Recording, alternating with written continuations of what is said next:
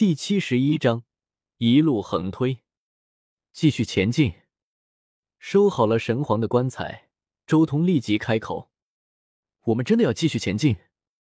其他人已经被我们甩在后面很远了，到时候找到了五色祭坛之后，你们怎么办？”叶凡有些迟疑的看向周通和大黑狗，他有些担心自己到时候直接横渡虚空而去。但周通和大黑狗就要面对全天下所有世家圣地的讨伐了，就算有青帝兵在手，也未必能扛得住其他那么多人的追杀。既然自己一行人能带帝兵进来，那么其他人也有可能带帝兵进来。他们两个就算战力远超常人，但是面对好几件帝兵，也绝对扛不住。大不了一战就是。周通倒是没有丝毫惧色。他手中可不仅仅只是一个青帝兵，还有一张完整的大地阵图。就算不动用这些东西，他手中还有几十座刻下了大地杀阵的阵台。真要和其他帝兵碰撞起来，绝对不怂。不用管我们，你只需要记得我交代的事情，回家之后帮我一把就行了。”周通最后说道。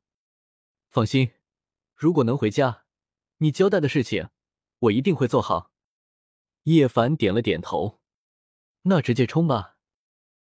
没有多说什么，周通直接带着叶凡和大黑狗冲入了第三十四重天。刚一进来，叶凡和大黑狗都变色了，这里太妖了，漫山遍野都是鬼，啾啾鬼鸣，让人头皮发麻。叶凡当时就看傻眼了，大黑狗则是浑身黑毛直立，不住的狂吠。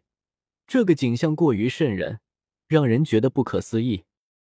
前方有一座形似火山一样的山体，缭绕着带状魔物，山口向外吞吐黑气，鬼哭神嚎。那里的恶尸密密麻麻，不断向外爬。轰！就在这时候，周通手掌凌空一抓，一株青莲浮现在掌心，青帝兵出现。顿时爆发出万丈青光，对着那如同火山一般的山体横扫过去。周通几人是进入这里的第一批人，为了进一步争取时间，周通已经顾不得隐瞒地兵了，直接横扫，没有什么悬念。混沌青莲威力绝伦，轰鸣震耳，风云变幻，天宇失色。他一出现，没有什么可以抵挡。青光一扫，将整座黑色的山体破碎，完全是毁灭性的。无穷无尽的尸鬼第一时间全部被灭，那座被劈为两半的山体也快速化成了灰烬。不愧是青帝神兵，叶凡和大黑狗赞叹。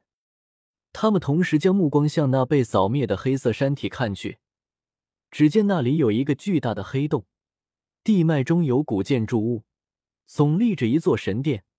那是进入第三十五层殿宇小世界的通路。走，三人继续向三十五层小世界冲去，推开神庙大门，一行人走入了第三十五层小世界。第三十五层小世界静悄悄，前方一片又一片宏伟的宫殿，死一般的寂静。一行人没有停留，向那宫殿走去。你们来了！突然。一座古阙中传出声音，一个道童走出，不过十一二岁的样子，但是却发出了非常的苍老的声音。另一边，一个女童眉清目秀，在另一座宏伟的宫殿中居高临下，也俯瞰了下来，道：“你们的胆子可真不小。”她长相清纯，但听声音却如一个老妪。什么人？叶凡惊呼。你们不知道吗？不是已经在石刻中见过我们了吗？两个声音苍老的道童如此说道。叶凡这时候才一个机灵反应过来，祖庙之中那么多石刻，其中一个疑似羽化大帝的石刻身边始终有两个道童相伴，而那两个道童和他们一模一样。这是两个活人，身上有岁月的沉淀，有古之大帝的气息。大黑狗一哆嗦。他经历过很多事，一下子察觉出到了什么。别怕，区区两个阴神罢了。周通对这两个灵童没有丝毫的惧怕之意。金刚镯重新融入十洞天神环，借来大圣之力，同时手持混沌青莲，一步步向前走去。放肆！两个灵童脸色一下子沉了下来。是不是放肆？你们一试便知。周通挥舞着手中的混沌青莲，先前一拂。周通早就知道这里的底细，压根就没有给他们什么时间，一出手就是绝杀。嗡！混沌青莲震动，青光如茫茫瀑布垂落，惊人之极。伴随着周通的动作，混沌青莲刷出万丈青光，向这两位阴神席卷而去。两个道童顿时脸色大变，就算他们是圣级的修为，也不可能与青帝神兵抗衡。大帝，您的祭品来了，有一件帝兵，这将是一场盛宴。呼唤您归来，复活吧！两位道童口中念念有词，像是在吟诵古老的魔咒。同时，不远处的石门轰隆一声敞开了，露出了最后一层庙宇小世界。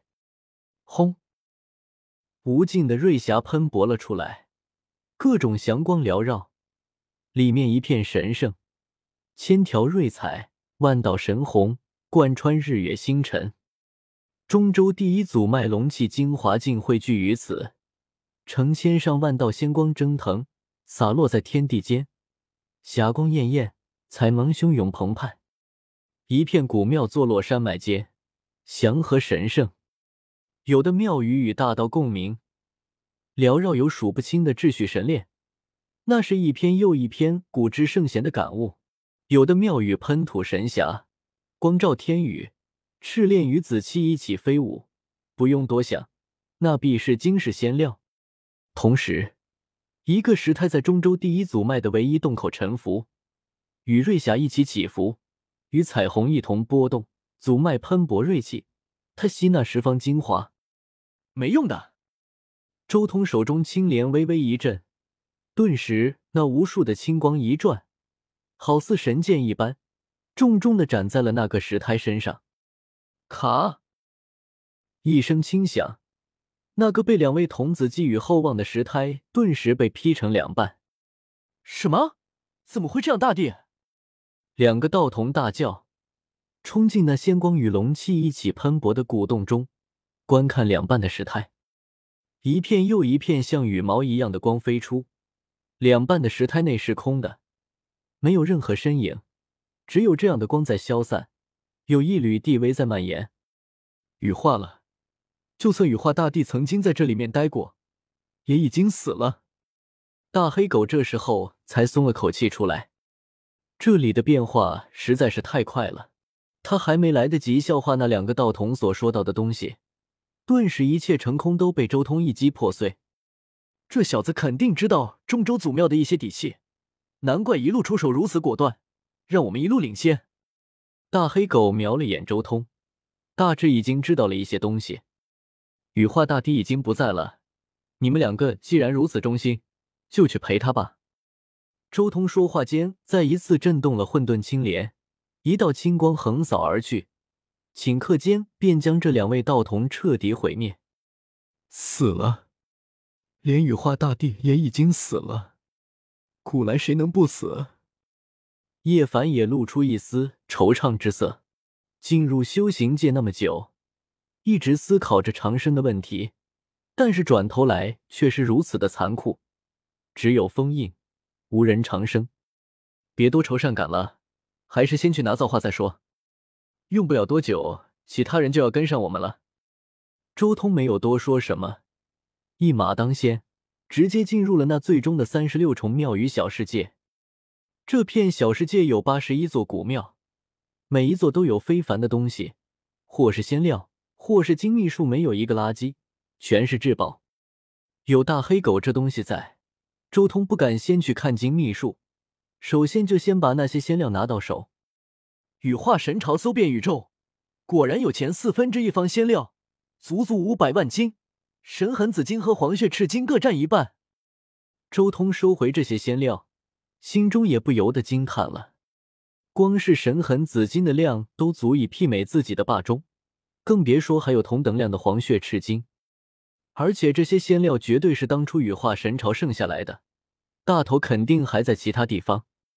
将这些神痕紫金炼化，霸中的原始大小差不多能长到两米多高了，剩下的黄血赤金也能炼制一个钟的雏形。周通心中美滋滋的。接下来就是真正的羽化金了，这关系到羽化青金的觉醒。周通将仙料收好之后。接下来才慢慢的在其他刻下了金秘术的古庙之中行走，一点点的将有关羽化金的奥义烙印在霸中和金刚镯之上。同时，随着羽化奥义的圆满，周通心间也浮现出了羽化飞仙的奥义。那是仙气、羽化奥义、飞仙奥义三者组合在一起所形成的一种极其可怕的奥义。虽然仅仅只是初步浮现。却已经令周通的金刚镯出现了一丝异变。翁龙，金刚镯不断的旋转着，七彩光辉之中的青光大盛，一道道羽毛般的波纹浮现，一丝丝生命的波动在增强。伴随着又一道仙金奥义的初步开发，这一件金刚镯身上的生命气息越来越浓了，简直就像是一个真正的走向正道的兵器。以我目前的能力，也只能令羽化青金的奥义初步浮现，但这也足够了。周通心中很清楚，他仅仅只是得到了仙气、羽化奥义、飞仙奥义而已，距离真正将这三者融合还有很长的一条路。如今这初步的融合，也仅仅只是活化了羽化青金而已。而羽化青金既然已经活了，那么随着时间的推移，他的奥义会自己一点点显化而出，